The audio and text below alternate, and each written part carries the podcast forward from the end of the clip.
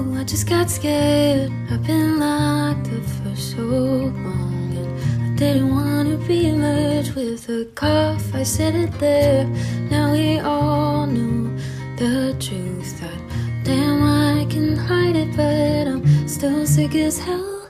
It's that paranoia kicking in again. Boy, it kicks me so hard that I can't defend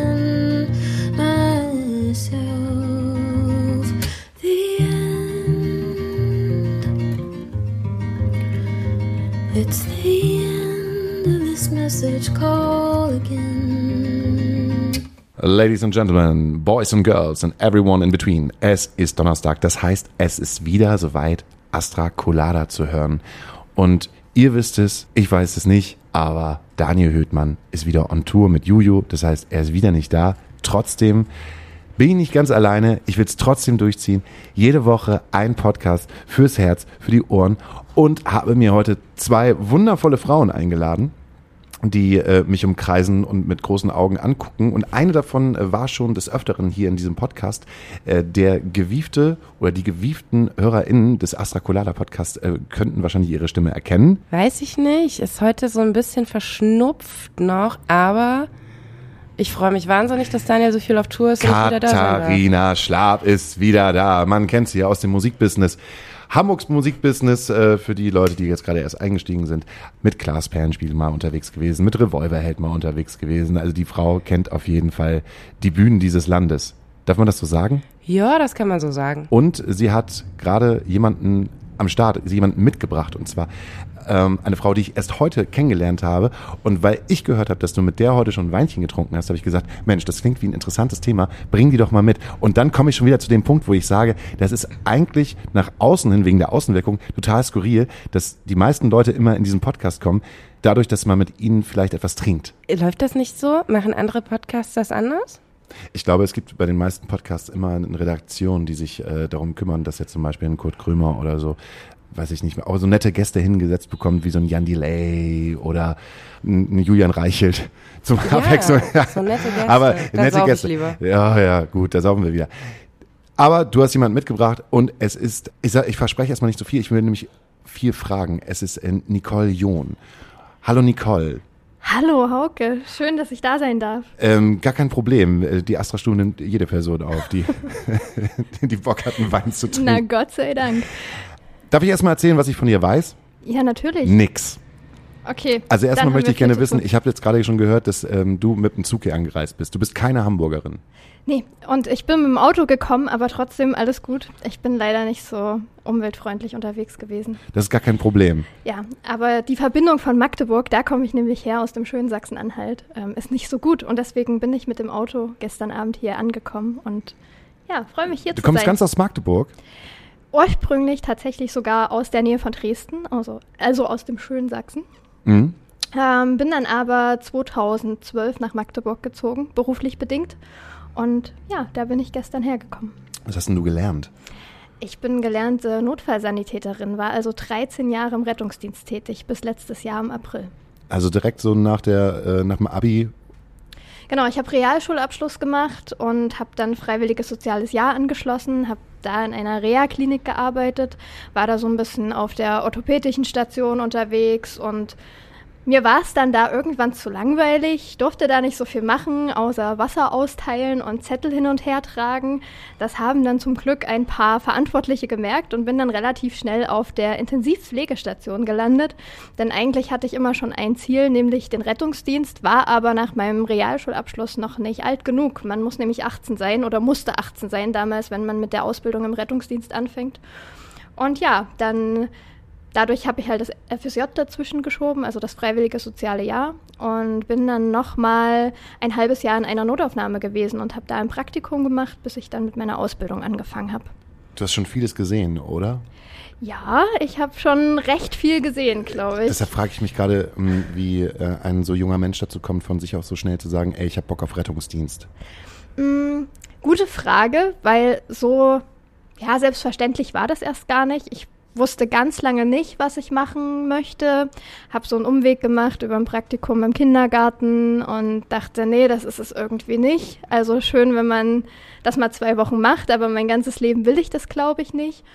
Und dann wollte ich zur Polizei. Und das hat mich so ein bisschen auf den richtigen Weg gebracht. Also irgendwie war dann so dieses Unbeständige, nicht zu wissen, was jeden Tag so passiert und eben nicht auf Arbeit zu gehen und zu wissen, das mache ich von 8 bis 16.30 ähm, ja, das hat mich irgendwie dann zu meinem Berufswunsch gebracht. Bei der Polizei ist es dann nichts geworden, weil meine Augen einfach zu schlecht waren. Äh, ich habe eine sehr starke Kurzsichtigkeit. Und das führte mich aber dann ganz verrückt über einen Umweg zum Rettungsdienst. Ich habe nämlich ein Schülerpraktikum gemacht im Landratsamt meines meiner Heimatgemeinde im Sachbereich ganz trocken äh, Brandschutz, Katastrophenschutz und Gefahrenabwehr. Und es weiß kein Mensch, aber die Rettungsleitstellen unseres Landes sind immer diesem Sachgebiet in den einzelnen Landkreisen unterstellt. Und so kam ich dann zu einem Praktikumstag in einer Rettungsleitstelle, also dort, wo die Anrufe der 112 ankommen. Und an diese Rettungsleitstelle angeschlossen war unsere Rettungswache in Diepoldeswalde, ein Dörfchen oder eine Stadt, um Gottes Willen, jetzt kriege ich gleich Ärger, wenn ich Dorf sage, eine Kleinstadt in der Nähe von Dresden. Und ja, genau, dort jedenfalls habe ich dann so das erste Mal den Alltag des Rettungswesens kennengelernt und konnte mir die Rettungswache angucken, erfahren, was Kolleginnen im Rettungsdienst so machen und habe mich dann ein bisschen verliebt in ja, die Tätigkeit der Notfallsanitäter, Rettungsassistenten und Rettungssanitäter. Da warst du 17 dann oder früher schon? Äh, genau, also es war schon früher. Das Praktikum, das Schülerpraktikum war neunte Klasse, das heißt, oh. ich war 15, 16. Genau, und dadurch, dass man ja 18 sein musste, habe ich dann den Umweg über das freiwillige soziale Jahr und das Praktikum in der Notaufnahme genommen, bis ich dann eben 18 war und endlich anfangen konnte, zu lernen und habe dann mit 18, also wirklich ganz kurz nach meinem 18. Geburtstag, angefangen auf der Landesrettungsschule. Die war damals in Riesa. Also habe ich dann angefangen, den Beruf zu lernen. Mhm. Ja, da weiß man dann auch, dass man es wirklich will, wenn man drei Jahre warten muss, ne? Ja, definitiv. Und man kann halt schon mal so reinschnuppern. Und es war früher immer so, ja, es hielt sich so dieses Gerücht, nenne ich jetzt mal, ah ja, geh doch nicht in Rettungsdienst, wer werd lieber Krankenpflegerin? Und Rettungsdienst kannst du nicht dein ganzes Leben machen. Und geh lieber Wer sagt denn sowas? Ja, tatsächlich sagt dir das jeder Kollege im Rettungsdienst. Mit Berufserfahrung, die wissen, wovon sie sprechen.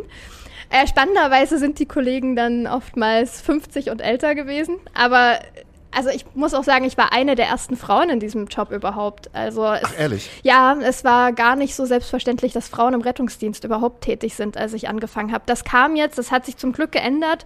In den letzten Jahren hat man die Vorteile der Frauen im Rettungsdienst schon eher verstanden, aber am Anfang, ich war wirklich ähm, eine Rarität. Also wir waren ich habe zwei Guckt Mädels. uns dieses Mädchen an. Ja. Hier, sehen Sie es. Sie ist eine Rarität. Sie ist eine genau. der ersten Rettungsdienst.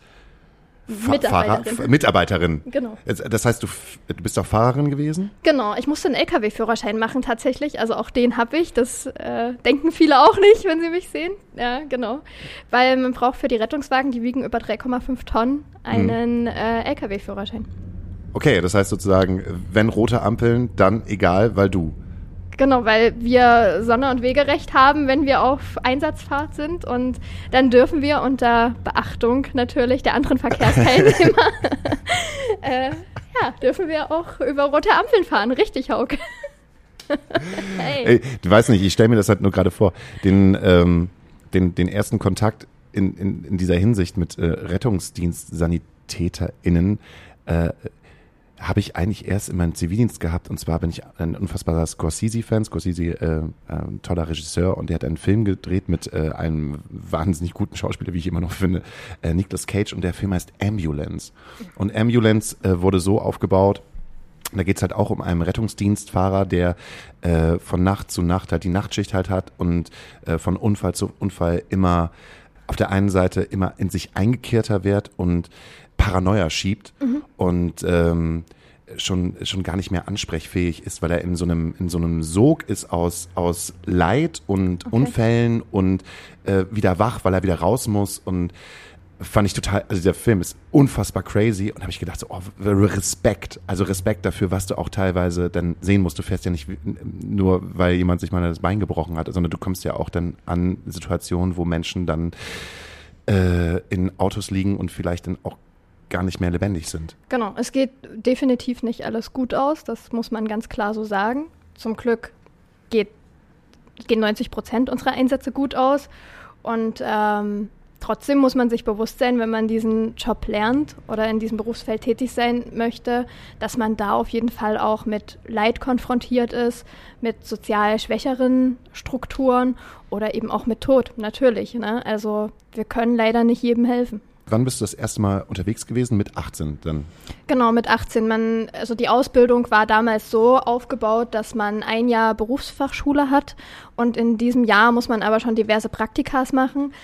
Man hat zwei Rettungswachenpraktikas gehabt. Äh, das waren zweimal vier Wochen und da ist man dann aber als dritte Frau mitgefahren. Das heißt, äh, man sitzt hinten drin, man hat zwei erfahrene Kolleginnen an der Seite, die dann einem helfen und wo man eigentlich erstmal nur so kleinere Maßnahmen macht, wie ein bisschen Blutdruck messen, Blutzucker messen, EKG schreiben, also so die Basics, die man am Anfang lernt. Aber dann im zweiten Ausbildungsjahr bin ich komplett als vollständige zweite Frau, nannte man das, mitgefahren. Das heißt, ich war schon Rettungssanitäterin. Äh, das ist eine Qualifikation, mit der ist man berechtigt, als vollwertige Kraft mit auf dem Rettungswagen dabei zu sein. Man hat noch nicht die volle Verantwortung.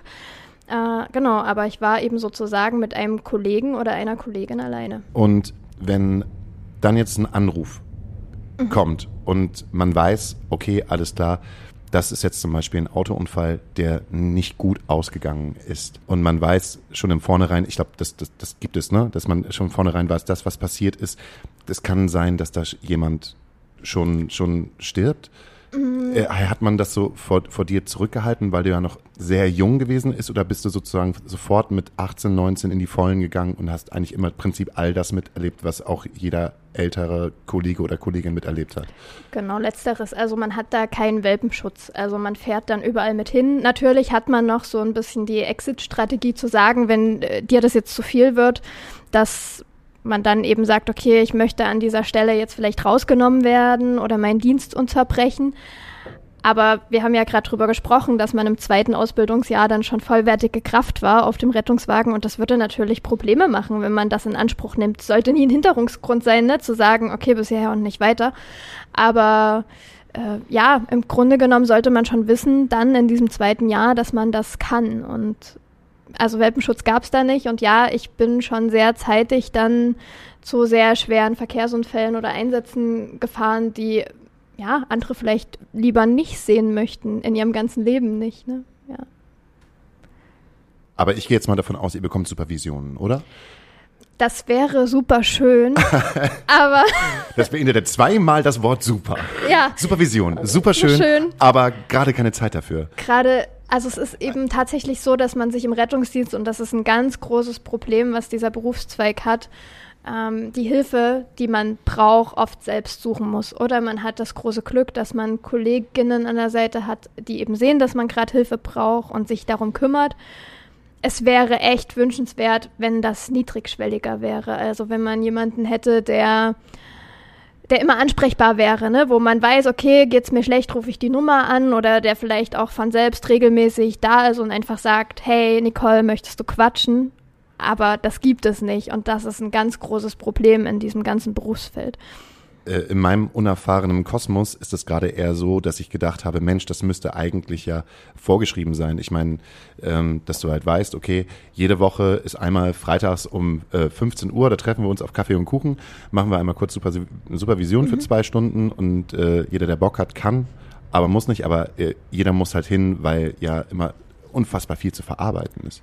Ja, total. Aber das leider ist es nicht so und man muss sich da selbst Strategien entwickeln, und muss irgendwie gucken, wie man damit umgeht. Also ich habe das ganz gut geschafft. Für mich war es immer so, wenn mein Dienst zu Ende ist, egal ob nach 12 oder 24 Stunden, dann habe ich mich umgezogen und das war für mich auch so ein bisschen dieses mentale Ablegen der ganzen Sachen, die ich da gesehen habe. Und dann die Rettungswachentür ist zugefallen, ich habe mich in mein Auto gesetzt, bin nach Hause gefahren Und das war's dann. Ich konnte mich dann wirklich oft einen Tag später nicht mehr an die Einsätze erinnern vom Vortag. Also klar, wenn es jetzt was total Schlimmes war oder was sehr Außergewöhnliches, manchmal gibt es ja auch total schöne Einsätze wie eine Geburt, die man begleitet, ähm, dann weiß man das noch. Aber im Grunde genommen, und das ist, glaube ich, auch relativ gesund, weiß man eben wenige Stunden später schon fast gar nichts mehr über den Einsatz. Weil du musst dir ja überlegen, du hast in so einem 24-Stunden-Dienst dann, je nachdem, wo du fährst, bei uns waren das durchschnittlich so acht Einsätze in 24 Stunden, ne? vier bis acht Einsätze. Und das dann sehr, sehr oft im Monat. Das wären ja unfassbar viele Geschichten, die du dir immer mit nach Hause nehmen würdest und dann könntest du das nicht. Aber hast du dir versucht, die schönen Geschichten aber mitzunehmen? Also gut, die schlechten und schlimmen dazulassen, aber ich könnte mir vorstellen, dass gerade so eine Geburt ist ja irgendwie auch was, was einen motiviert und, und irgendwie Kraft gibt für die nächsten Einsätze. Total. Ich wollte zum Beispiel immer eine Geburt im Rettungswagen haben. Also ich habe mir das immer gewünscht. nice to have. Ja, richtig.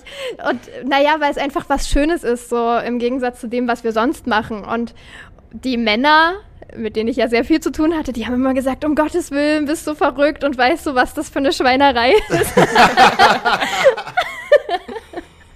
ja. Um mal so ein bisschen Real Talk zu halten. aber ich habe sie noch gekriegt, kurz bevor ich aufgehört habe. Und äh, die bleibt jetzt hier so lange liegen in dem Wagen, bis sie endlich ihr Kind bekommen hat. Genau. Nee, aber die äh, hatte tatsächlich ihr drittes Kind, äh, also bekommen.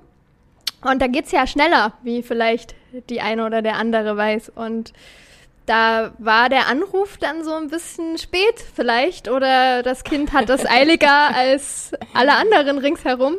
Und irgendwann hatte die Frau einfach regelmäßig unter einer Minute wehen und irgendwann hatte sie Presswehen und irgendwann kam das Köpfchen und irgendwann habe ich gesagt, wir schaffen es nicht mehr bis ins Krankenhaus.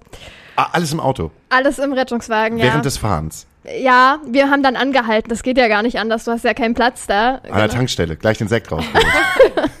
so ähnlich tatsächlich. Ja. Ja? Ja, aber das äh, Kind kam auf dem, also irgendwie, wir haben da noch, also man fordert in so einem Fall eine Notärztin nach, weil du ja auch davon ausgehen musst, dass vielleicht die Geburt nicht so glatt verläuft und dass es äh, irgendwie Schwierigkeiten gibt. Und die Notärztin kam noch vor dem Kind bei uns an und die hat noch entschieden, dass wir noch ein Stück weiterfahren. Und auf dem Parkplatz des Krankenhauses kam das Kind. Also als die Hebamme unten war, auf dem Parkplatz, war das Kind schon da. Und, ja, Mädchen oder Junge? Es war ein Junge. Weißt du noch, wie er, äh, hast du den Namen mitbekommen? Genau, ich darf dir den jetzt natürlich leider nicht sagen, so. aber ich weiß den noch, ja. Aber sowas behältst du dir dann schon, ne? Das ja. vergisst du wahrscheinlich auch nie wieder dann. Nee, genau. Und das sind ja die schönen Momente und ja. ich glaube, an denen zieht man sich hoch. Oder es gibt ja auch unfassbar lustige Geschichten, ne? Also die. Die du auch nicht erzählen darfst? Ja. Gibt es denn so eine Verschwiegenheitsklausel? Naja, also grundsätzlich habe ich natürlich Schweigepflicht, ne? Und ja. muss alles so anonymisieren, dass es niemand nachvollziehen kann. Mhm. Man kann, glaube ich, relativ viel erzählen, wenn man es möglichst äh, gut verschleiert. Äh, aber, also ich meine. Also, wenn du sagst, es könnte sein, dass es da mal eine Person gab, die bei uns im Auto war und dann ist das und jenes passiert. Vielleicht. Ja, es hat äh, vielleicht mal jemand äh, aus psychischen Gründen, warum auch immer, die Balkonblumen seines besten Freundes gegessen. Das kann ich dir sagen. okay. Waren das ähm, äh, so, so, hübsche Blumen wie, wie äh, meine Oma, die auf dem Balkon hat? Oder war das eher sowas äh, Richtung halluzinogene Pilze? Nee, das waren schon so die klassischen Geranien von deiner ja. Oma. Mhm. Ähm, wir wissen auch nicht warum. Also das Schöne am Rettungsdienst, weil das ist nämlich das, was einen manchmal schützt, ist, man weiß eigentlich bis zum Abschluss des Einsatzes oft nicht, warum Dinge so sind, wie sie sind. Weil wir sind ja nicht die Therapeuten. Wir waren im Endeffekt die, die diesen Menschen dann in die Psychiatrie gebracht haben, wo eben Ärzte Therapeuten rausfinden mussten, woran es lag und warum dieser Mensch so drauf war. Aber für mich bleibt natürlich in dem Moment eher so dieses lustige Erlebnis, ne, dass der Freund gesagt hat, ja, ihr müsst mir helfen, der isst meine Balkonblumen. mhm. Aber ja. Also, okay, der Mensch musste scheinbar dann nicht in die Notaufnahme. Also man will es ja jetzt nicht empfehlen, aber es ist scheinbar nicht so schädlich, Geranien zu essen. Auch interessant. Ja, das weiß ich nicht. Letztendlich wird es ja dann überprüft ne, an den Blutwerten, wie schädlich das wirklich war. Ich würde jetzt, wie du schon sagst, es niemandem empfehlen, hier öffentlich Geranien zu essen und mal zu kosten. Äh, genau, aber also ihm ging es jetzt von den Vitalparametern, die man sich dann ja immer anguckt, mhm. wirklich gut. Eine Sache ist, ich musste gerade selber äh, an eine Notarztsituation dran denken, äh, äh, aus einer Zeit, als ich noch äh, irgendwie mit Leuten aus meiner damaligen, damaligen Schule äh, abhing, äh, selber schon zwar in der Ausbildung gewesen bin, aber die hatten dann irgendwie ihre Abschlussfeier, die waren in der Zehnten. Irgendjemand hat auf jeden Fall die geile Idee gehabt, auf dem Feld, wo die äh, ihre Abschlussparty gefeiert haben, zu Zeltfäden, Pilze zu, zu, zu sammeln und die dann ähm, quasi in klein zu machen und die dann zu essen. Also so random. Ne, ja, so random. Da ist. Also das ist, Aha. das könnte, also es ist ein Fliegenpilz und da ist, ist dann so ein äh, Champignon und dann irgendwas von einem Baum gewesen und hat er ganz viele Pilze gehabt. Dann haben die halt einfach so im, im Sinne von mal gucken, was das bringt, Pilze gefressen und das natürlich in der Verbindung mit äh, KGB, also äh, Korn Fanta.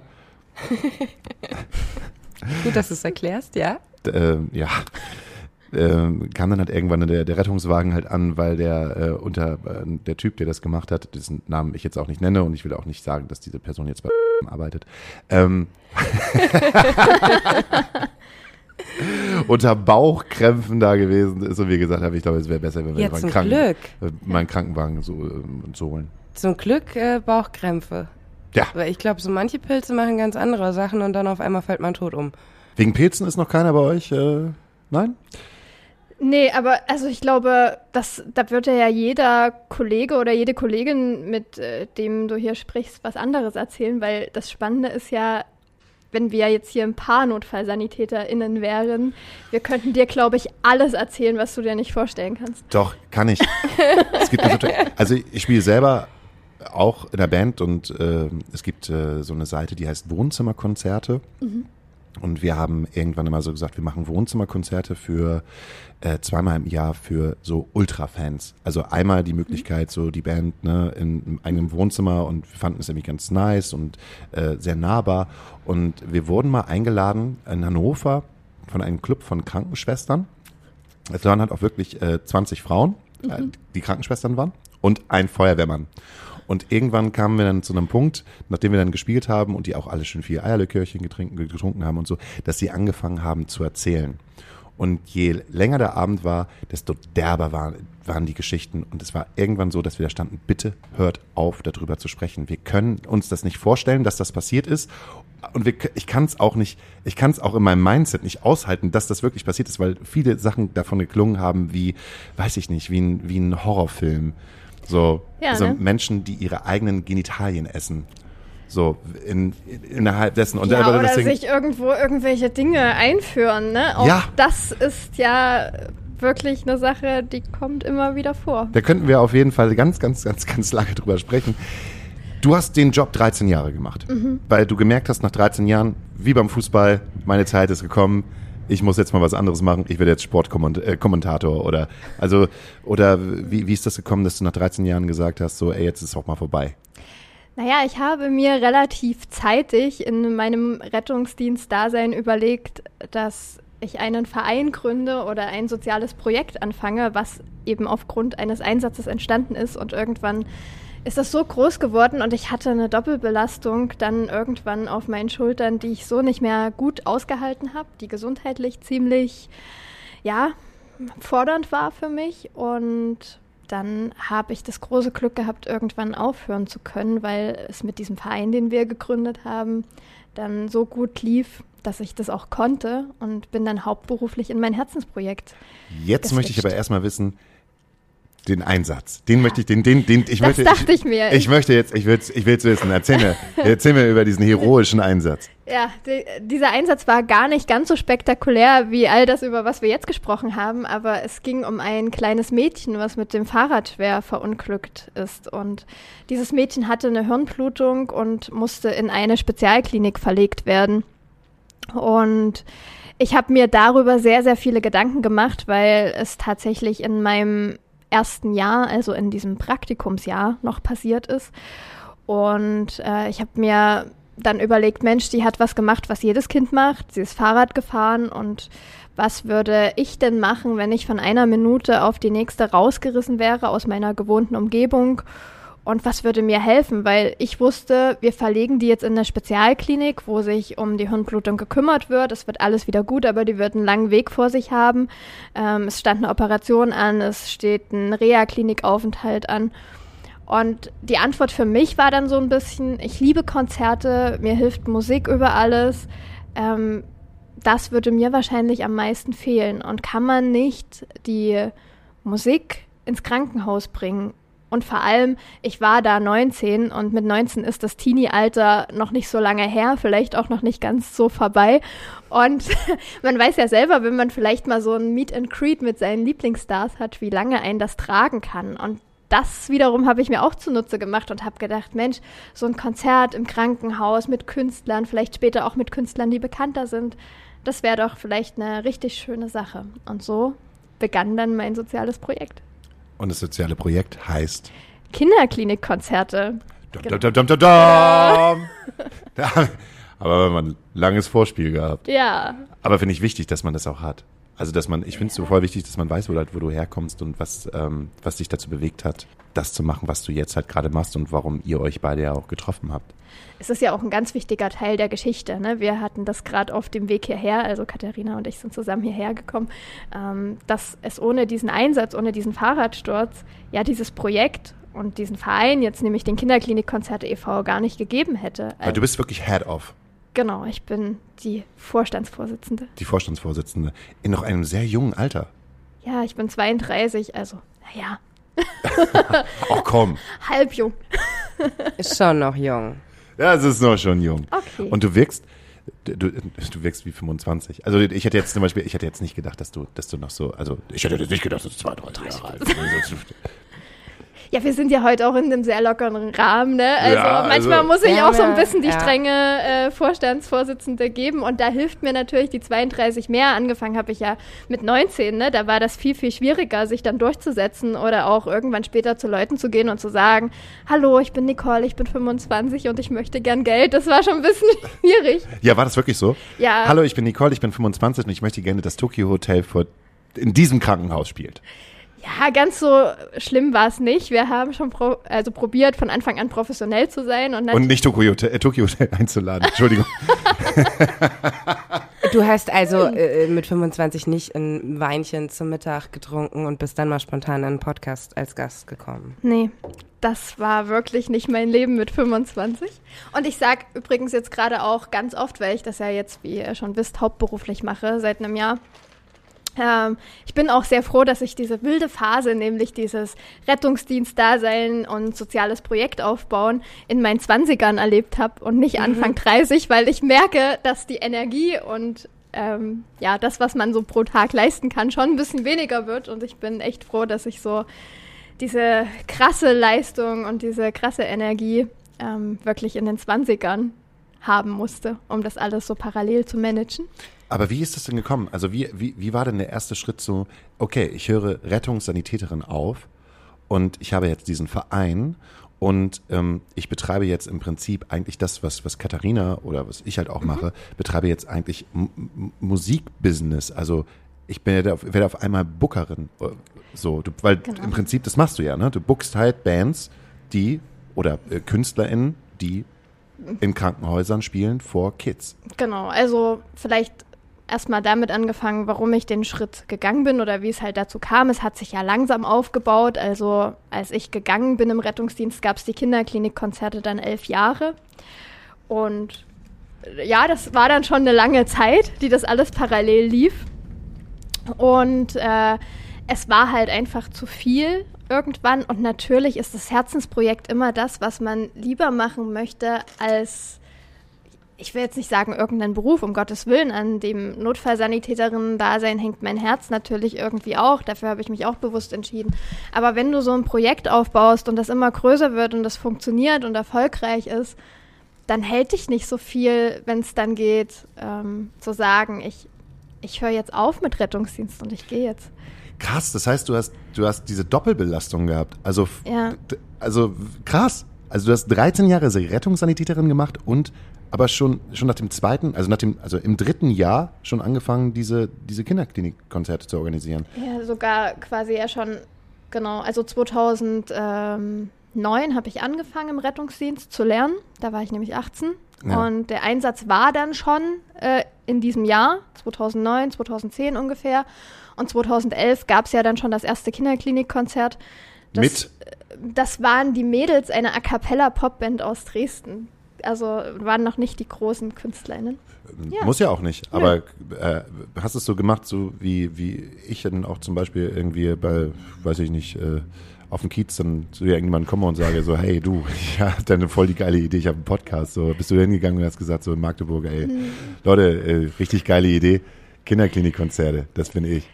Fast, also ich habe eine Mitinitiatorin, nämlich Nadja. Nadja ist meine beste Freundin und der habe ich zuerst von meiner Idee erzählt, dass ich diesen Einsatz hatte und dass ich mir ganz viele Gedanken gemacht habe und dass ich äh, jetzt gern ein Konzert machen würde im, im Kinderkrankenhaus. Und Nadja wiederum hat sich jahrelang um die Fanarbeit dieser A cappella Popband gekümmert. Und dann haben wir gesagt, wir fragen die einfach mal, ob die mit uns ganz ungezwungen einen Nachmittag auf der Kinderonkologie, also der Kinderkrebsstation in der Uniklinik Dresden gestalten möchten.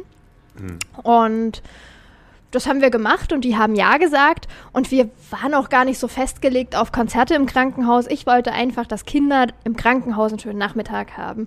Und so kam es halt auch, dass da noch ein Poet dabei war, der eine Geschichte extra für die Kinder geschrieben hat, die er vorgelesen hat, und ein Zauberer, der hat Zaubertricks vorgeführt. Und so hatten wir einen bunten Nachmittag auf der Kinderkrebsstation in Dresden, wo gezaubert wurde, Musik gemacht wurde und eine Geschichte vorgelesen wurde. Und unsere Familien haben alle noch Kuchen gebacken und es war auch nur diese eine Station. Es war nicht das ganze Krankenhaus, es war relativ klein gehalten. Und wir haben auch nicht gedacht, dass wir das über Jahre weitermachen werden.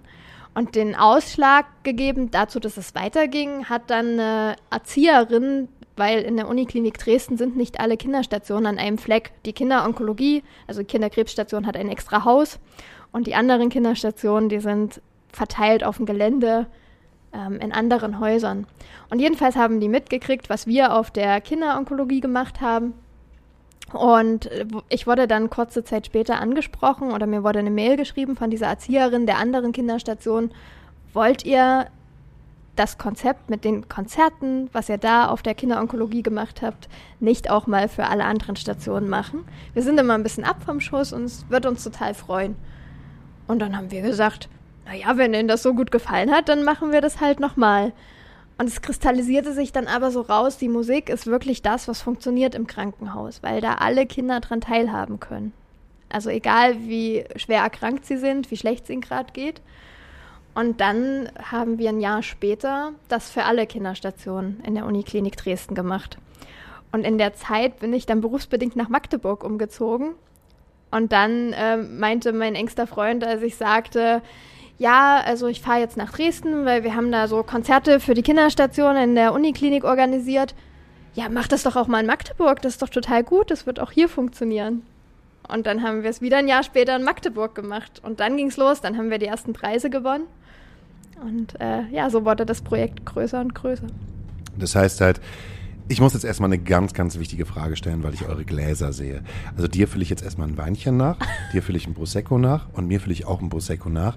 Und derzeit, wo ich das mache, die Flasche hole, musst du Katharina kurz einmal erzählen, weil, so wie ich das jetzt mitbekommen habe, es ist nicht nur Dresden, es ist Magdeburg.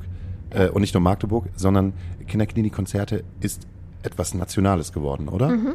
Äh, wo, finden Kinder, wo finden diese Kinderklinikkonzerte denn jetzt gerade statt? Die Kinderklinikkonzerte sind inzwischen ein bundesweites Projekt geworden und die finden in allen möglichen deutschen Kinderkliniken statt, die sich bei uns melden, sich bei uns bewerben und ja, die uns eben anfragen, ob wir vorbeikommen können. Und deswegen, also Land auf, Land ab, von den Bergen bis ans Meer sozusagen. Mhm. Aber mit, mit den Kliniken hast du ja, also Hauke hat vorhin gesagt, du hast ja quasi, bist eine Bookerin, so wie mhm. wir es aus der Musikbranche irgendwie kennen und viele Hörerinnen es, glaube ich, auch ein bisschen greifen können. Ähm, aber du hast hier nochmal den ganz anderen Part mit den Kliniken. So, weil die bewerben sich, sagtest du gerade, da wird ja auch sicher nicht jede geeignet sein oder die mh, mm, mhm. müssen ja auch erstmal erfassen können, was da auf sie zukommt. Also. Genau, das ist ein total gutes Thema. Ich selber sehe mich gar nicht als Bookerin, sondern ich habe immer drei Bereiche, sage ich. Zum einen eben die KünstlerInnen, das klassische Booking, die Kliniken und aber auch noch das große Thema Ehrenamt. Und zu deiner Frage, was die Kliniken betrifft, wir, also die Kliniken bewerben sich bei uns, ich führe mit denen Telefonate und fahre dann mit meiner Vorstandsassistentin, der lieben Annalisa, in jede Klinik, die sich bei uns bewirbt, vorab vorbei und bespreche mit denen alles vom Thema, wo soll der Nightliner stehen, ähm, die haben natürlich keine Ahnung. Also wir fahren ja nicht irgendwie zu einer Konzerthalle oder zu einem Club, wo das alles klar ist. Ne? Nee, das ist gar kein Problem. Bei den meisten Clubs und bei den Konzerthallen ist, es manchmal, ist auch nicht manchmal so klar. Sehr gut. Aber man darf sich das wirklich so vorstellen, dass wir dann auch manchmal mit einem Maßband übers Klinikgelände rennen und äh, ausmessen, huch, die äh, Maße vom Nightliner, äh, ob das dann so passt und uns den Wenderadius angucken. Dann geht es darum, okay, da fallen ja aus diesem Nightliner 18 Leute, wie auch bei einer anderen Konzertproduktion. Wo sollen die denn alle hin in dieser Klinik? Wo duschen die? Das ist ja jetzt nicht so klar. Dann, wo können die essen? Wo sind deren Aufenthaltsräume? Wie ist unser Konzertablauf über, überhaupt? Äh, wie viele Stationen hat so eine Klinik. Dieser Aufwand muss sich ja irgendwie auch lohnen. Also für zwölf Kinder da jetzt einen Aufwand zu haben, der schon sehr krass ist, ist ein bisschen schwierig. Da muss man gucken, ob man dann vielleicht noch Patienten, die chronisch erkrankt sind, mit einlädt, wenn sich jetzt so ein Haus bei uns bewirbt, damit man ein paar mehr Kinder hat noch. Ja, und also was klären wir dann? Und dann, also wir fahren die Tour im Prinzip schon vor der Tour. Ich glaube, der ein Unterschied ist vielleicht doch ja. zu den ganzen Clubs, äh, wo das auch alles nicht geregelt ist. Da fährt man halt hin und guckt halt und stellt halt fest, naja, hier kann der Nightliner nicht stehen. So, da wird sich vorher, glaube ich, einfach ein bisschen weniger Gedanken gemacht, was wahrscheinlich auch einfach daran liegt, was du eben als dritten, dritten Baustein genannt hast, eben während des, wegen des Ehrenamts. Ja. So, du hast die Leute, die machen das einfach freiwillig in ihrer Freizeit wahrscheinlich, mhm. ne? Und ähm, da sollte es halt schon ein bisschen organisierter sein. Im Zweifel also sollte es immer, aber wir wissen ja, wie es ist. Genau. Wir haben halt keinen professionellen Anteil aus der Konzertbranche jetzt, der mit uns mitreist und der das alles klärt. Also all die Jobs, die man jetzt aus der Veranstaltungsbranche kennt, auf den Kinderklinikkonzerte, Touren, machen das alles unsere Ehrenamtlichen. Und denen müssen wir das beibringen und die brauchen natürlich ein Stück weit Struktur, um das auch leisten zu können. Und da muss eben viel vorbereitet sein. Ne? Also die kann ich natürlich nicht ständig an jedem Tag vor vollendete Tatsachen stellen. Und genau deswegen ist die Vorbereitung alles. Kann ich fragen, erstens, wie viele Konzerte hast du jetzt in den letzten elf Jahren circa ähm, organisiert? Und zweitens, ähm, über welche KünstlerInnen sprechen wir denn eigentlich gerade? Du darfst beides fragen. Also es sind genau 35 Konzerte in den letzten Jahren. Mhm. Wobei man das ja gar nicht, also das klingt jetzt erstmal nicht so viel, aber wir hatten jetzt zum Beispiel zuletzt eine Tour durch 15 Städte, äh Quatsch, durch 11 Städte an 15 Tagen. Redest du über 35 Konzerte oder über 35 Touren? Ähm, ich rede über 35 Konzerte, mhm. aber man muss ja sagen, die Kinderklinikkonzerte, da ist immer was wir ein Kinderklinikkonzert nennen, sind immer mehrere Konzerte, weil wir ja über mehrere Stationen ziehen. Ne? Ah, okay. Genau, deswegen wollte ich hier gerade beschreiben, dass wir in diesen elf Tourstätten, die wir hatten auf unserer letzten Tour im Herbst 2022, zwar elf Kinderklinikkonzerte gespielt haben, die wir jetzt so aufzählen, aber in diesen elf Tagen gab es über 100 Konzertslots, die okay. organisiert werden mussten. Also das jetzt mal zur Dimension. also ähm, das äh, genau, also weil jede Station in so einer Klinik hat ja so seinen eigenen Konzertslot und dann gibt es Kinder, die noch im Bett liegen, die am Bett besucht werden müssen. Also das, um das vielleicht mal greifbar zu machen für Außenstehende. Erste Frage beantwortet. Genau. Zweite. Kann ich mir die Dimension auf jeden Fall vorstellen, ja. was nach, das hört sich nach sehr viel Arbeit an. Und zweitens, ähm, es ist jetzt ja nicht nur die A Cappella Band aus Dresden, die jetzt mhm. halt gerade am Start ist, sondern auch eigentlich ziemlich große namenhafte Künstler sind dabei an Bord, oder? Genau, es wurden dann angefangen mit Revolverheld immer mehrere, immer mehr bekannte KünstlerInnen. Und wir hatten inzwischen bei uns ähm, KünstlerInnen wie Lea, Lotte, Max Giesinger, Joris, Silbermond. Ähm, Hilf mir. Ihr habt, Hilf mir, hilf mir, Katharina. Habt ihr hilf nicht- Überblick über mir, meine hilf Künstler- ich mir. helf mal. Habt ihr nicht auch einen Vereinspaten, glaube ich? Oh, Oder ja. mehrere? Um Gottes Willen. Ja, Nico Santos habe ich natürlich vergessen, genauso wie Johannes Oerding. Ja, ich glaube, die Frage ist manchmal eher, wer war noch nicht bei uns, ne? Ja. Ich. Ja, das stimmt. Ich glaube, du bist vielleicht aber auch so ein bisschen ver vermerkt als der Joker, wenn irgendwo jemand krank wird, dass du ganz schnell irgendwo hinkommst. So wie du all vermerkt bist als Jokerin, die, wenn, wenn Ja, Daniel mal nicht genau. da ist, äh, Genau. als Host hier mal Genau einspringen so. kannst. So. Ja. Ähm, krass. Ähm, aber wie ist das gekommen, dass auf einmal, also nichts gegen die Dresdner A Cappella Group. So äh, nichts, also Alles überhaupt, gut. das ist nicht, das ist überhaupt gar nicht böse Nein. gemeint. Aber wir sprechen dann ja schon äh, von der A-Prominenz der deutschen Popkünstler, die Mhm. am Start sind. Und dein, auch das nicht böse gemeint, dein in Anführungsstrichen kleinen Verein dann halt supporten. Wie kommt man dazu? Also wie kriegt man jemanden, wie kriegt man jemanden ähm, weil man spricht ja nicht, wenn man, ich mach, das- man macht das ja nicht wie bei, wie ich so per Instagram, ja, Mensch, Johannes, komm mal vorbei, wir sind hier in der Astra-Stube, können wir einen lustigen Podcast machen. Ist so passiert. Ähm, Verstehe äh, ich. okay, äh, das, das machst du ja nicht. Du, Nee. äh, ge- Hast du dich da ans Management gewendet oder sind die auf euch zugekommen? Also am Anfang wirklich komplett übers Management, die ganz offizielle Anfrageschiene. Also Revolverheld habe ich ja gerade schon gespoilert, war, un war unsere erste bekannte Band. Und es lief so, dass wir den Jugendengagementpreis gewonnen haben, 2013 den Jugendengagementpreis des Landes Sachsen-Anhalt und wir hatten 1000 Euro, unser erstes Preisgeld überhaupt. Wir waren noch nicht mal ein Verein und Nadja und ich haben gedacht, wow, jetzt kriegen wir so einen Preis, die Leute erwarten was von uns.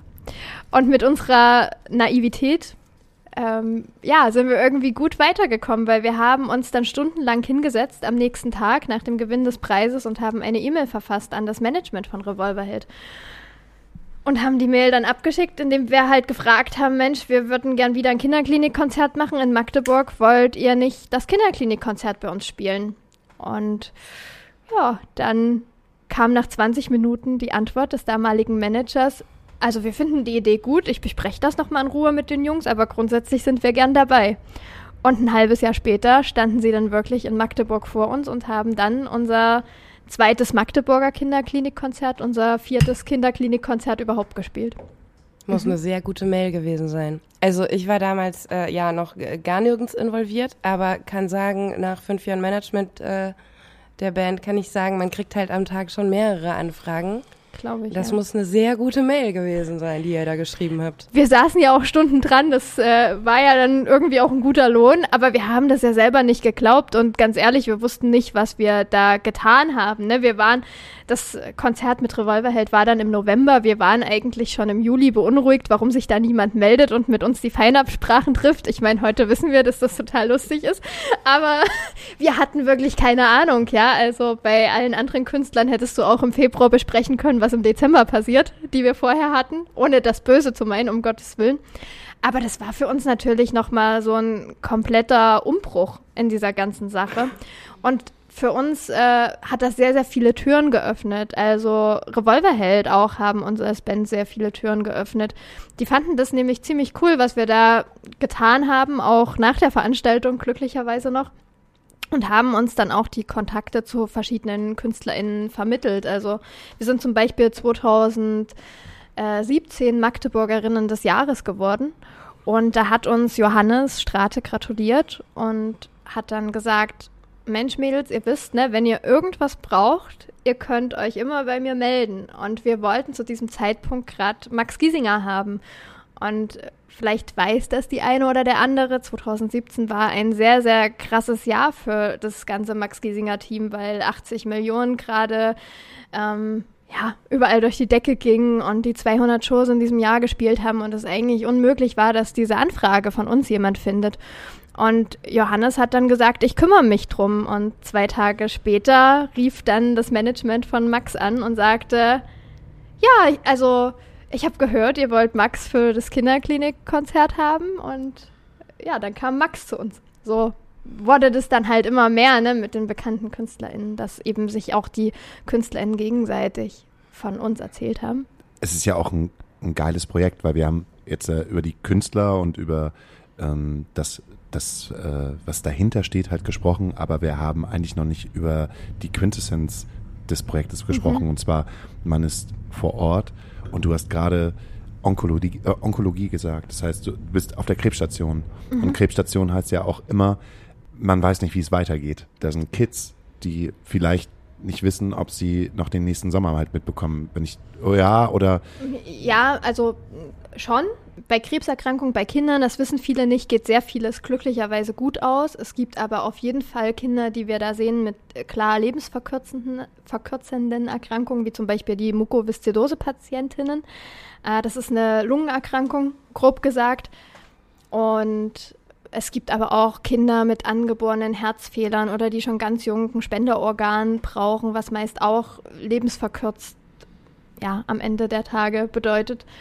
Und es gibt auch Kinder, die so schwer erkrankt sind oder so schwere Unfälle hatten, sei es Ertrinkungsunfälle oder Verbrennungsopfer und so weiter, die, da muss man ganz klar sagen, die haben keinen Zugang zu Konzerten. Also das ist eigentlich auch mit das wichtigste Anliegen für mich persönlich aus ja, der Medizin, wo ich ja herkomme, zu sagen, wir verschaffen Kindern die Teilhabe an Konzerten, für die das sonst nicht möglich wäre. Und das ist für mich eigentlich auch so dieser wichtigste Grund mit, warum wir das machen. Und was ist deine Erfahrung in den, in den letzten elf Jahren gewesen? Das, was, was ist das Besondere oder was ist die mhm. Magie, die dahinter steckt? Dass Kinder so aufblühen, wie ich mir das hätte in meinen schönsten Träumen nicht hätte ausmalen können. Also ich habe so viele schöne Geschichten erlebt die mich total bewegen, wo ich heute immer noch Gänsehaut habe. Also wir hatten zum Beispiel 2017 bei unserem Konzert mit Max Giesinger im Kinder-OKE einen Jungen, der wurde operiert und um den hat man sich so ein bisschen Sorgen gemacht, weil der eben tagelang nach der OP nicht aufstehen wollte und sich sehr so hängen lassen hat. Und ähm, dann kam eben Max, hat sich zu dem Jungen ans Bett gesetzt und hat, wenn sie tanzt, gespielt. Und ähm, ja, eine Weile später trafen wir dann eben, als wir abgebaut haben, plötzlich den Papa mit dem Jungen auf dem Gang im Klinikum. Und dann sagte der Papa, ey, ich bin euch so dankbar, weil der Kleine hat gesagt, nach eben diesem Song, wenn sie tanzt, ich möchte jetzt aufstehen und tanzen. Und das kann man sich ja jetzt nicht ausmalen und nicht ausdenken. Ne? Und da kriege ich heute noch Gänsehaut, wenn ich dir das jetzt gerade erzähle wieder. Oder wir hatten bei unserer letzten Tour äh, in Neustadt in Holstein in der Kinderklinik ein Mädchen, das ist ein sozialpädiatrisches Zentrum, da werden Kinder zum Beispiel mit Entwicklungsstörungen oder neurologischen Erkrankungen behandelt. Äh, ein Mädchen zwei Jahre, da wusste man nicht, warum die nicht läuft, obwohl die das aus rein körperlichen Gründen kann. Und äh, dieses Kinderklinikkonzert hat Gregor Hegele gespielt, noch ein relativ junger Künstler. Und er saß erst so zwischen den Kindern und meinte dann nach einem Song, Mensch, lasst uns doch mal zusammen aufstehen und jetzt ein bisschen tanzen. Und plötzlich streckte das Mädchen, um was es da ging, dem Künstler dann die Hand entgegen und ließ sich so hochziehen und alle schrien schon, ja, Vorsicht, die kann nicht richtig stehen, haltet die ein bisschen fest. Und äh, es kamen dann auch schon alle angerannt und wollten sie so ein bisschen stützen. Und dann saß, sah sie eben die Mama in der anderen Ecke des Raumes stehen. Und plötzlich machte sie drei, vier Schritte zu ihrer Mama. Und hinter uns fing die Therapeutin an zu weinen. Und wir haben dann eben erfahren, dass dieses Mädchen eben nicht gelaufen ist vor diesem Moment. Und nur weil sie eben gesehen hat, ey, Musik machen macht jetzt gerade Spaß und jetzt will ich auch mittanzen, weil das auch die anderen Kinder hier können, hat sie sich eben motivieren lassen zu laufen. Und ähm, das war so dann dieser Moment, also ich meine, das weiß nicht, das überlege ich mir ja nicht so oder das kann man ja nicht planen. Das ist ja die Magie, die dann passiert. Ne?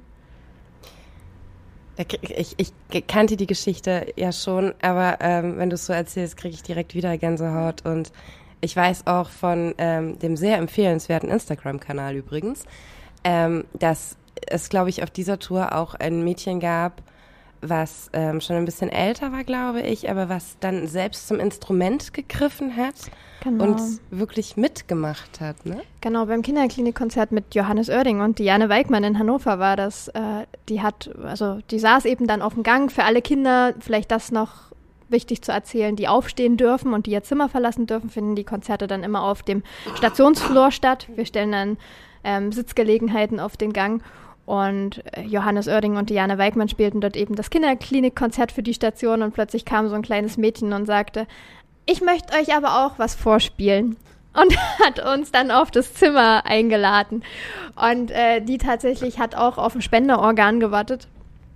Und plötzlich nahm sie ihre Geige in die Hand, die sie dann auf ihrem Zimmer hatte, weil vielleicht zur Erklärung, so Kinder, die auf Spenderorgane warten, das dauert. Das dauert ein Jahr, anderthalb Jahr, also wirklich eine lange Zeit, die die dann in der Klinik verbringen.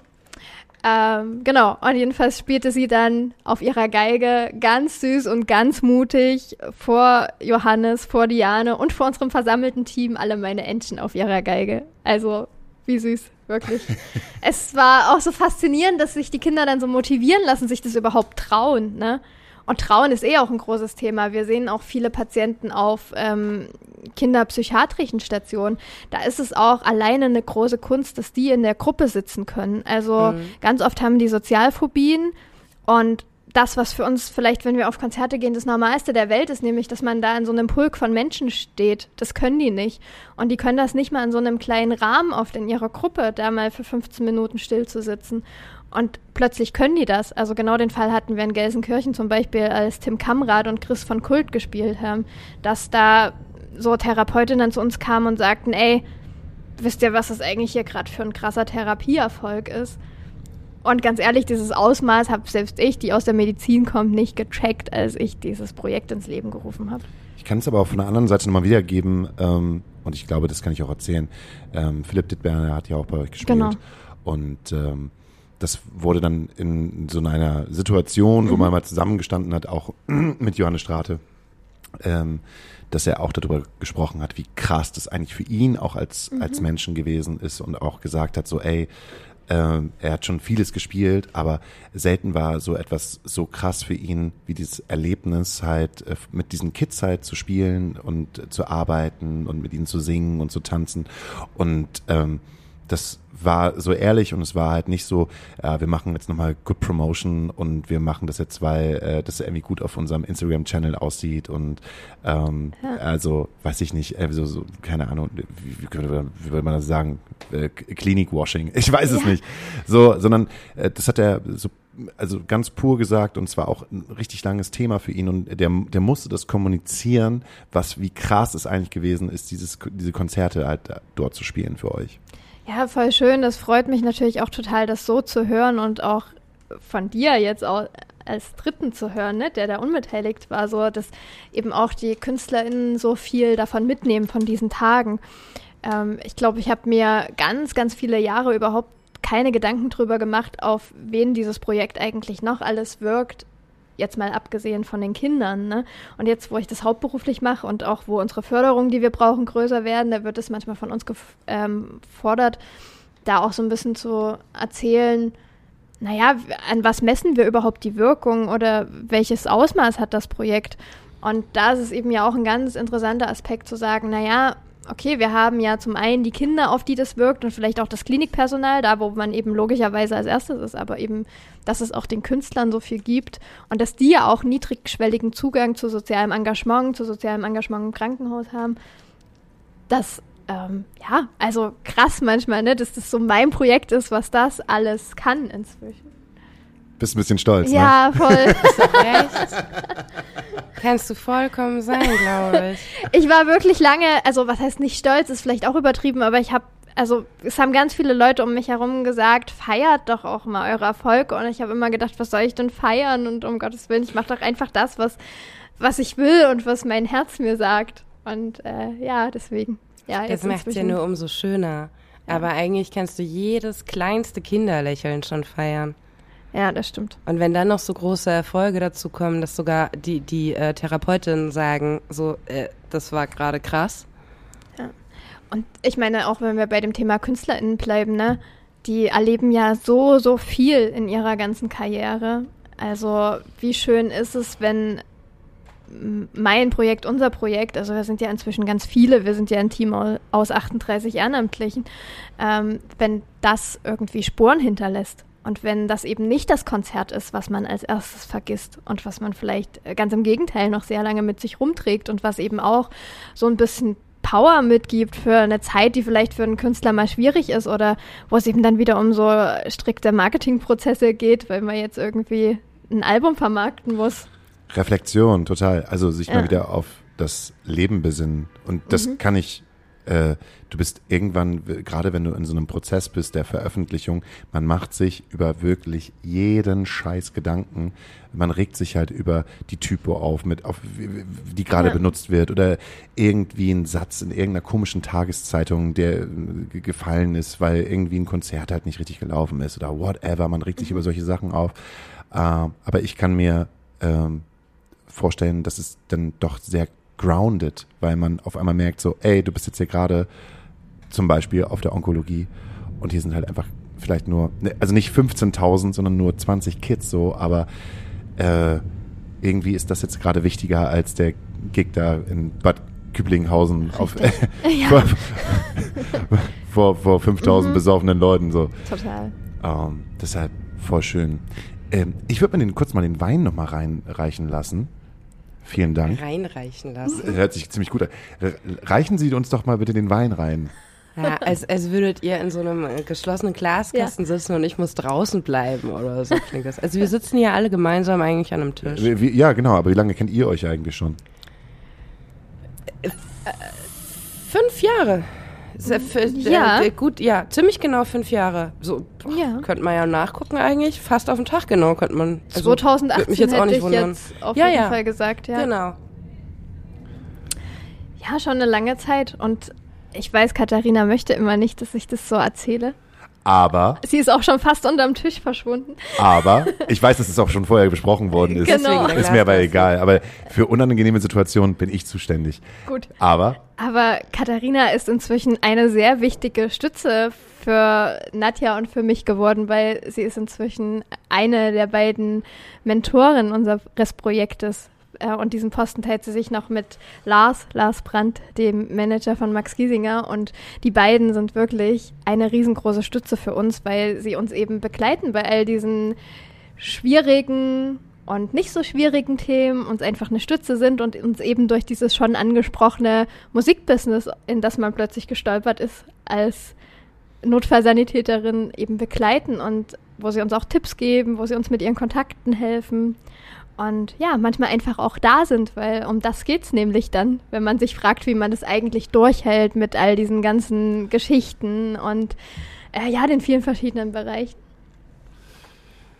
kannst, kannst du das annehmen? Ja, ich kann das annehmen. Kann, willst, du jetzt Allerdings im Gegen, willst du jetzt im Gegenzug jetzt noch irgendwie ihr nochmal äh, Feedback geben, ob sie jetzt im Musikbusiness-Bereich jetzt auch so, weißt du, so, so Naja, also ich habe da auch äh, gerade am Anfang mit Lars auch schon zu gesprochen. Ich glaube, das darf ich auch so äh, öffentlich erzählen. Ähm, uns kam es halt gar nicht so vor, als würden wir da groß viel machen, weil wir den Klinikpart tatsächlich und den Vereinspart mit den Ehrenamtlichen, aber vor allem den Klinikpart so viel krasser finden als halt in irgendeine Location und sei es hier die die kleine Location Astra-Stube oder halt das Volksparkstadion, ist halt irgendwie, ist es nicht ähm, diese Herausforderung, die ihr halt immer wieder habt und halt gerade auch in den Kliniken ähm, ist es ja je nach Klinik, wie ich mittlerweile gelernt habe, auch so, dass man auch morgens oft noch gar nicht weiß, wer da am Mittag da ist, weil man noch gar nicht weiß, äh, welche Patientinnen werden eingeliefert, welche werden entlassen, äh, wie geht's denen nach ihrer Therapie am Vormittag, wie auch immer. So, man weiß halt so gar nicht, was einen erwartet. So, das finde ich immer noch wahnsinnig beeindruckend. Vielen Dank. Das ist äh, auch sehr schön natürlich, das so zu hören, ne, von, von euch, dass ihr, also ich höre das ja auch natürlich von Lars, dass ihr uns so viel Respekt entgegenbringt. Ähm, wir wiederum probieren ja irgendwie Dinge sehr instinktiv zu tun und hoffen, dass sie richtig sind. Ähm, und deswegen, ich glaube, es ist halt ein Geben und Nehmen. Also, und das ist das Wichtige, dass ihr uns eben so helft auf unserem Weg und ähm, trotzdem auch irgendwie Respekt für unsere Arbeit habt und nicht sagt, hey, okay, den kleinen Mädels, den erklären wir jetzt mal unser Business. Also so läuft es nicht, ne, falls es So hat irgendjemand sich denkt. auch nie angefühlt. Genau. Ähm, Ich glaube, das muss man sowieso nicht. Wer, wer 13 Jahre unterwegs gewesen ist, dem brauchst du auch nichts mehr erzählen. ja, genau. so sieht's aus. Nein, um Gottes Willen. Äh, nein, das soll jetzt nicht abgehoben klingen, aber ich Das ist, halt, nee, das ist null abgehoben. Aber ich finde, das ist, das ist null abgehoben. Aber wenn, wenn, wenn du halt drei, sagst, du, du hast Ja. 13 Jahre äh, auf der Straße verbracht und dann erzählst, was du eigentlich gemacht hast, dann glaube ich dir das halt auch und dann muss man dir auch nichts mehr erzählen. Ja, und trotzdem, also ich meine, man stolpert ja in so einen fachfremden Bereich und deswegen ist es halt schön, wenn es eben zwei Menschen gibt, die einem da so ein Stück Orientierung geben, ne? Und die einen da auch so ein bisschen auffangen oder die einen vielleicht auch mal dran erinnern, ey, das, was du eben 13 Jahre da gemacht hast, das war vielleicht an dem einen oder anderen Punkt viel krasser als das, was du jetzt machst und mach dir bitte nicht so viele Gedanken, ne? Es geht hier nicht um Leben und Tod. So, du bist junge 32 Jahre alt. Und meistens ist ja mal so, was ist der nächste Step? Hast du dir schon da, darüber mal Gedanken gemacht hast? Was, was wäre für dich mit Kinderklinik-Konzerte der nächste Step, wo du dich freuen würdest, wenn das passieren würde? Boah, das ist eine richtig schwierige Frage, weil es ja gerade ein Jahr her ist, dass ich hauptberuflich in diesen Vorstandsposten gerutscht bin. Ja. Und ich gerade so das Gefühl habe, nach diesem wilden ersten Jahr, wo alles neu war und ich von einem Tag auf den nächsten keine Kolleginnen mehr hatte oder erstmal irgendwie neu erfinden musste, ähm, dass ich gerade das Gefühl habe, es bringt alles so ein bisschen sich in geordnete Bahn. Und deswegen bin ich noch gar nicht so, dass ich sage, okay, ich will jetzt irgendwie schon wieder zum nächsten Rennen, sondern bin eigentlich total dankbar, dass ich mein Herzensprojekt zum Beruf machen konnte und hoffe, dass es einfach lange so weitergeht und dass wir das überhaupt auch erstmal leisten können und durchhalten können, weil es gibt ja niemanden, der beständig sagt, ich finanziere die Stelle, sondern es ist ja alles spendenfinanziert. Und das heißt, wir sind auch immer abhängig von Leuten, die uns eben Stück für Stück Spenden äh, geben und sagen, wir finden das toll, was ihr macht und wir möchten das unterstützen und davon ist auch meine Stelle abhängig. Und ich bin total dankbar, dass das nicht nur ein Jahr so ging, sondern dass es jetzt das zweite Jahr geht und dass es mit Sicherheit auch ein drittes so geht. Und ich würde mir wünschen, dass es in zehn Jahren noch genauso ist. Und deswegen ist vor allem ganz viel Dankbarkeit da. Und der größte Wunsch ist einfach, dass es Leute gibt, die uns weiterhin unterstützen. Egal ob mit Geld oder mit Erfahrung oder auch Richtig. KünstlerInnen, die halt den ganzen Kram halt machen. Das heißt, wir haben ja auch ein bestimmtes Netzwerk äh, da draußen, die uns halt hören. Und ähm, das heißt, wenn man euch unterstützen wollen würde, also finanziell, dann kann man wahrscheinlich auf äh, www.kinderklinik.de Kinderklinikkonzerte.de, Ah, ganz Äh, wichtig. Okay, sorry. genau. genau, aber auf kinderklinikkonzerte.de. Wir haben auch eine ganz schöne neue Webseite seit ein paar Wochen. Kann man alle Möglichkeiten finden, wie man uns unterstützen kann. Und du hast es richtig gesagt, es geht natürlich finanziell per Spende. Man kann Fördermitglied werden und sich ein bisschen längerfristig dazu entscheiden, uns zu unterstützen, was uns natürlich Planungssicherheit verschafft. Man kann aber auch einfach seinen Kleiderschrank ausmisten und diese ganzen Klamotten an eine bestimmte Adresse schicken und dafür sorgen, dass wir dadurch dann wiederum Geld kriegen. Oder man kann auch überlegen, ob man Teil unseres Teams werden möchte. Oder man kann uns auch einfach sagen, ey, ich habe ganz viel Erfahrung in dem und dem Bereich, vielleicht hilft euch das, kann ich euch helfen. Oder man erzählt einfach den Menschen, die man da draußen kennt von uns. Das ist auch ganz, ganz wichtig. Und ich ergänze jetzt einfach mal ganz frech. Ähm, ihr seid ja auch auf Sachspenden angewiesen, weil ihr bietet ja den Kids nicht nur die Konzerte und n- eine Ablenkung aus dem Alltag und den Tag, sondern damit sie sich halt dran erinnern, kriegen die ja auch immer was, noch eine Geschenktüte, wo dann irgendwie Malbücher und äh, Schminke und weiß ich nicht was alles altersentsprechend drin ist, ne? Genau, ganz wichtiges Thema. Wir wollen nicht nur in dem Moment des Konzertes ablenken, sondern auch nachhaltig im Klinikalltag. Und da wir gerade eine sehr, sehr schwierige politische Situation in Krankenhäusern haben und vor allem in der Kinder- und Jugendmedizin, dass dort nämlich überhaupt kein Geld da ist, fehlt es dort manchmal einfach schon an Buntstiften für die Kinder, um sie abzulenken. Und deswegen fahren wir seit Jahren mit dem Konzept, dass die Kinder eine Geschenktüte kriegen mit Dingen, die auf ihr Alter abgestimmt sind und die nachhaltig im Krankenhausalltag ablenken sollen. Also wie Katharina das so schön gesagt hat, mit all diesen Produkten vom Malbuch über Brettspiel bis zum Kinderbuch oder der DVD. Und ja, Menschen, die Firmen haben und uns da gern unterstützen wollen, können das gern machen. Oder auch Menschen, die uns neuwertige Sachen spenden wollen. Also ganz wichtig, die dürfen leider aus hygienischen Gründen nicht gebraucht sein. Es müssen wirklich neue Produkte original verpackt sein, die wir dann eben in die Geschenktüten für die Kids noch verpacken. Also an alle da draußen, die jemanden kennen, die jemanden kennen, die jemanden kennen, ähm, erzählt's weiter, wenn ihr gerade den Podcast gehört habt, weil es ist eine verdammt gute Sache, weil äh, wenn man sich selber, glaube ich, nochmal zurückerinnert, wie es halt damals gewesen ist äh, in, der, äh, in der Kinderklinik, als man selber mal Patient gewesen ist. Ich war oft äh, übrigens im Krankenhaus. Kann man sich überhaupt gar nicht vorstellen. Wundert mich jetzt gar nicht so ganz Ich wollte gerade fragen, hast du da Erfahrung wirklich? Doch, ja, ehrlich, ja. Ja? Och, Anekdoten. Ähm, ich habe mal, äh, mein Bruder hat damals ähm, Tabletten gehabt gegen Neurodermitis. Und äh, ich habe zum Beispiel von meinem Bruder äh, eine ganze Packung Neurodermitis-Tabletten Okay. aufgegessen.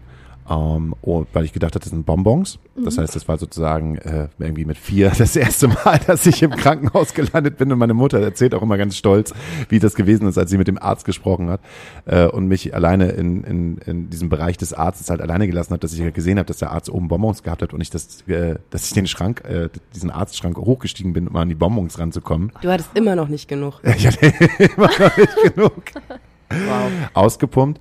Ähm, und dann hatte ich auch mal noch einen, noch einen krassen Säureunfall oder einen Laugenunfall. Da habe ich, äh, da äh, habe ich meine damaligen Gummistiefel halt mit Lauge sauber gemacht und ohne zu wissen, äh, dass das eigentlich total scheiße ist für die Haut. Und äh, kurz danach habe ich zu meinem Bruder gesagt, er brennt halt relativ äh, an meinem Bein und dann hat er mich auch äh, gesagt, okay, wir müssen mal ins Krankenhaus. Also es, es gab öfters Situationen, wo ich da im Krankenhaus gewesen bin und gedacht habe, Mensch, diese drei, vier Tage werden, äh, oder fünf Tage, weiß nicht, wie lange das ist als Kind. Vor allem auch verrückt. Ich dachte, jetzt kommt irgendwas wie, du bist auf den Baum geklettert und dann bin ich halt runtergefallen. Oder Nee, das war immer selbstverschuldet. Ja, Das war da, immer da so. Kommt der, auch vom, Okay. Als Landkind geht man da gar nicht erst ins Direkt Krankenhaus. so irgendwie Verätzung und Ja, ja. Ja, Ver Ver Verätzung, Magen ausgepumpt. So. Und Krankenhaus Ja. ist scheiße. Es ist als Es ist immer Erwachsener schon Kacke. scheiße. Ja. als Kind ist es auch scheiße. Wenn der, der, der einzige Höhepunkt wirklich der Ei- Eisautomat ist, der da unter, unten in der Wartehalle ist, Ja. das ist doch Kacke. Oder dass deine Eltern, nach, die, die ja auch arbeiten müssen, meistens irgendwie dann irgendwie abends zumindest mal noch eine Stunde vorbeikommen können und du liegst halt und kannst nichts machen und kannst halt wirklich nichts machen, weil als kleines Kind hast du jetzt nicht mal irgendwie, also nicht, dass es sinnvoll wäre, aber nicht mal irgendwie das Smartphone, wo du da ewig irgendwie auf Instagram oder TikTok oder sonst wo rumhängen kannst, um irgendwie die Zeit zu vertreiben. Es ist einfach scheiße. Ja, und ne, ich kann halt nur darüber sprechen, wie es halt war, für drei oder vier Tage im Krankenhaus zu sein.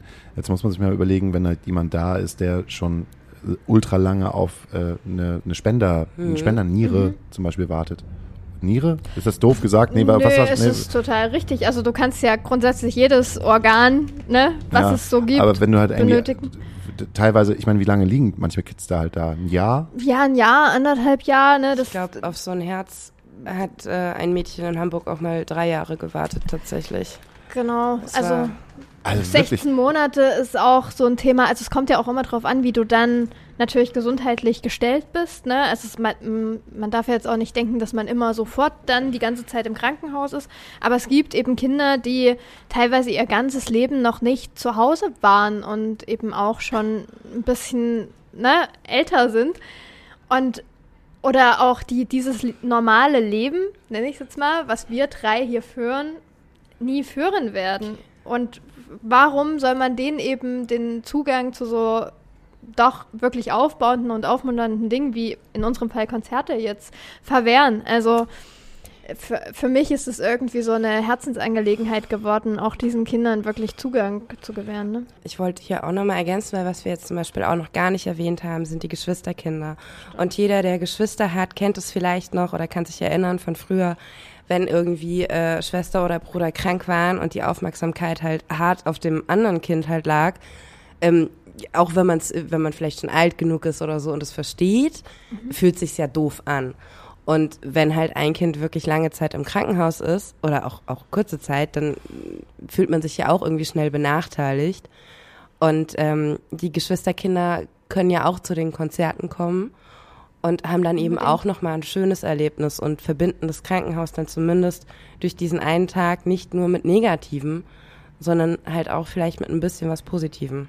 Und ganz wichtig, Geschwisterkinder fühlen sich oft wie Aliens, weil sie ja mitkriegen, dass ihr Ges Geschwisterkind erkrankt ist in dem Moment und dass die Eltern sehr fokussiert auf das Kind sind, aber denken, ey, das, das geht niemandem anderem so, ne? Ich bin jetzt hier irgendwie alleingelassen, vielleicht auch in sehr jungen Jahren und irgendwie ist gerade in meiner Familie läuft gerade alles anders, als ich das kenne.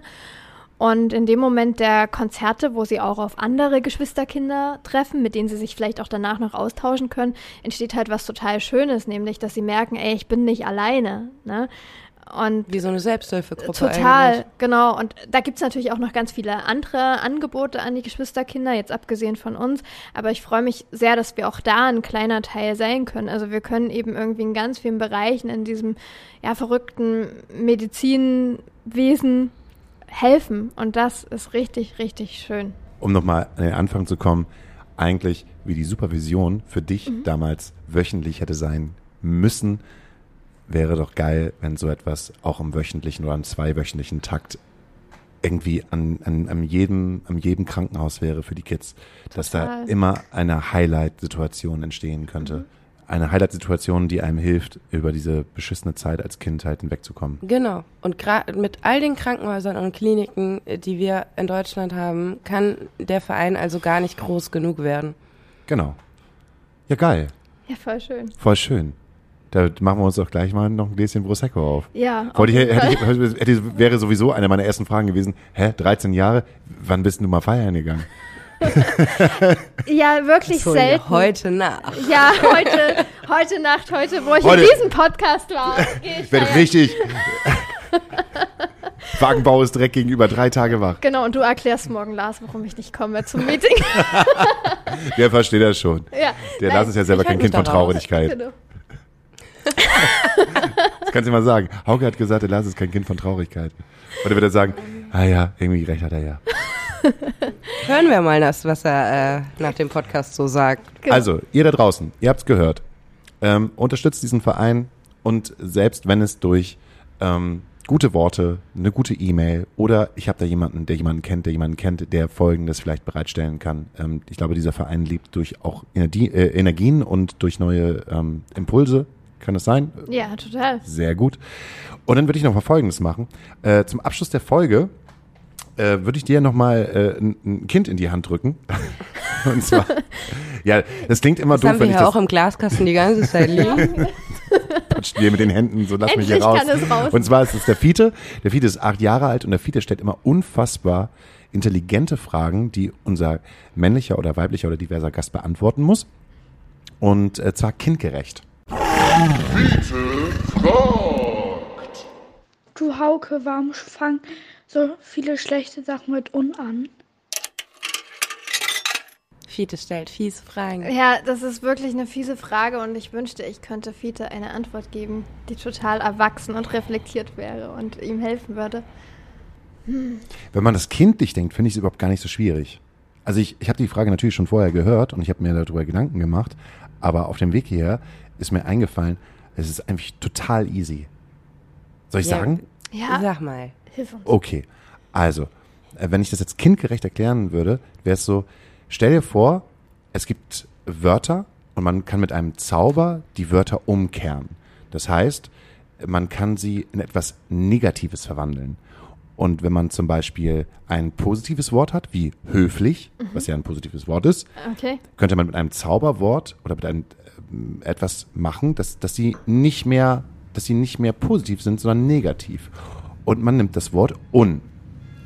Und man macht aus einem positiven Wort ein negatives Wort, indem man sagt unhöflich. So, oder wie happy, ne? Äh, und macht halt aus etwas schön, weil man ist fröhlich, äh, unhappy. Es ist schön, dass du da direkt so ein, so ein englisches, eingedeutschtes Wort noch mit reinnimmst, um es ein bisschen komplizierter zu Ja, machen. weil Fiete weiß auch, Aber was ja. happy heißt. So. Ja, Es ist halt einfach, wenn, du hast halt einfach diesen, diese, dieses, diese, diese Magie, diesen Zauber, dass du halt einfach nur dieses Mhm. Un ransetzt und aus einem, positives, äh, aus einem positiven Wort ein negatives das Wort machst. Du Ja, meinst, dass ja. dann immer jemand noch denken könnte, naja, so krass ist die Kritik gar nicht, weil eigentlich ist ja so ein, so ein gutes Wort, wie zum Beispiel geduldig, ne, auf Kinder bezogen. Ah. Wenn jemand total geduldig ist, Ja, dann ähm, ist es ja gut, weil bei Kindern ist man ja vielleicht auch immer noch geduldiger und hört äh, zu.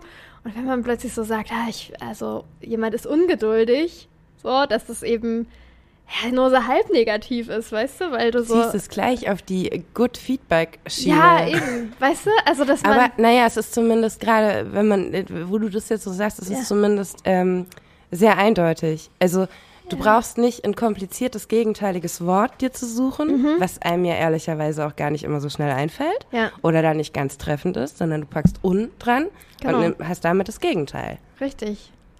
Ja, das, also vielleicht ist es deswegen so, ne? Hm. Und vielleicht kann man vieles verschleiern und vielleicht trifft es dem anderen gegenüber jetzt nicht ganz so hart, wenn man einfach für so ein positives Wort. Auf der anderen Seite stimmt das auch wiederum nicht, weil ich jetzt gerade denke, kompliziert und unkompliziert. Okay, wow. Oh, jetzt hast du dich selbst widerlegt. Aber ja, du, du packst, naja, aber dann ist doch das, was ich eben gesagt habe, relativ schlau, dass du, äh, wow, relativ arrogant. Du hast mal, nee, aber gar nicht. Brauchst nee, du nicht wirkst- schneiden, Nein, passt nein, schon das passt so. schon auf jeden Fall. Aber du nimm, du machst aus einem Wort, was total klar ist und wo dein Gegenüber weiß, was damit gemeint ist, nimm, packst du unten dran, damit das Gegenteil gemeint ist, statt ein gegenteiliges Wort zu finden, was vielleicht gar nicht genau das Gegenteil beschreibt. Mir fällt jetzt kein Beispiel dazu ein. Das haben Sie sehr, sehr intellige- intelligent kommuniziert, äh, Frau Einfach. Schlaf. Und ähm, dafür gibt es halt auch äh, äh, ein Wort, natürlich aus äh, dem deutschen Sprachgebrauch. Sowas, ein Un nennt man Präfix. Sehr, sehr gut, Herr Horeis. ja. Jetzt hast du aber vorher recherchiert, ne? Das Präfix? Ja. Nee, das ist eine der. Ich weiß nicht, was ein Präterio, äh, Präter, Präterium ist und auch ein Plusquamperfekt, aber das, Das Präfix, sind, das, das äh, Präfix konnte ich. Ja, das Ja. sind Zeitformen, aber das ich. Präfix, das Präfix konnte ich mir merken. Das klingt halt Präfix. Das klingt halt irgendwie wie äh, du kriegst einen Fleck nicht aus deinem weißen Hemd raus, aber Präfix macht, macht alle Hemden weiß. Jetzt wissen wir auch, was der eine Moment war, wo du in der Schule aufgepasst hast. Okay, alles klar. Wir haben eine Playlist auf Spotify. Und äh, diese bedienen wir halt immer mit neuen Songs, die wir gerade gut finden oder die auch unser Gast gut findet. Und ähm, die können wir füllen mit Songs. Hast du Songs, die du in unsere Playlist reinpacken möchtest?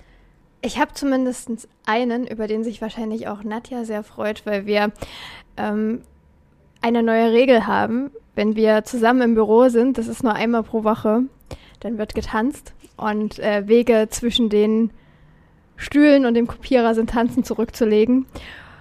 Und äh, aktuell ist unser Song äh, der neue Foo Fighters Song Rescued und den möchte ich bitte gern auf dieser Playlist haben. Witzig. Ich habe nämlich gerade meinen Ordner aufgeschlagen von Sachen, die ich mir gerade neu rausgeholt habe. Und äh, auch da ist Rescued. Äh, Wow. Oh, da haben wir, oh, da berühren sich unsere Hände. Ja, ihr so süß. ja, voll. Das ist ein Megasong, oder? Ja, ich liebe ihn total. Also, die waren lange weg, oder? Ich bin jetzt kein ausgesprochener Foo Fighters-Kenner, Ja, aber das, das ja das liegt ja auch, weil, weil, Album, weil ne? Taylor Hawkins ähm, Okay. äh, ja gestorben ist und die- die Okay. ja ganz lange gebraucht haben, ähm, das zu verkraften. Und jetzt ist auf einmal ein neues Foo Fighters Album da und ich glaube sogar Dave Grohl hat selber Schlagzeug noch gespielt. Ja. Und äh, als der erste Song gekommen ist, habe ich gedacht, geil, wie frisch klingt ihr denn und wie divers klingt ihr denn halt auch, weil der, weil das so ein, so ein Song ist, wo man denkt so, man würde jetzt einfach von so einer älteren weißen Männerband denken, jetzt kommt da wieder so ein klassischer 2000er, aber auch der Text ist halt so, ey, wo Dave Grohl sagt so, ey nein, and wir, Queens in, in between, ne? ja, ja, finde ich ja genau. richtig, richtig, richtig geil, Alter. Würde ich sagen, Dave Grohl, Alter, du bist ein fantastischer, geiler Typ. Genau. Wie geil, dass du es jetzt machst. Ja, voll toll. Ja, Rescued. Auch Genau. meine Nummer eins. Ja, voll schön. Ja, und den möchte ich gerne auf dieser Playlist haben, weil Nadja und ich feiern ihn total und äh, er ist unser gute Laune Bürosong im Moment. Wahnsinn. Dann packen wir aber noch ähm, äh, Hearing Voices, weil ich den auch ganz, ganz, ganz klassisch, äh, kl- ein klassischer Foo Fighters Song, den ich total gut finde. Fräulein Schlaf. Ich habe einen Songwunsch für die Playlist. Und zwar heißt der Song Afraid No More von Bukahara. Vielleicht habe ich es völlig falsch Nee, ausgesprochen. Bukahara. Aber findest du. Ähm, vielen Dank, dass du hier Gast gewesen bist. Das war äh, ein, ähm, ich fand, ein sehr äh, wundervoller, emotionaler Podcast und äh, ich hoffe, dass das äh, noch ganz, ganz lange weiterläuft und ähm, vielen Dank für deine Zeit. Ey, vielen Dank für die Einladung. Ich wusste ja heute Morgen, als ich aufgestanden bin, noch nichts davon, aber ich bin super gern spontan vorbeigekommen und es war super schön mit euch Ja, das Spontane liegt dir, junge Damen. So Ja, wir. das Spontane liegt dir, auf jeden Ja. Fall. Gut. Ich finde es auch schön, dass ich mal wieder da sein durfte. Ja, und jetzt auch schon wieder weg. Tschüss. Ja, danke. Ciao. Tschüss.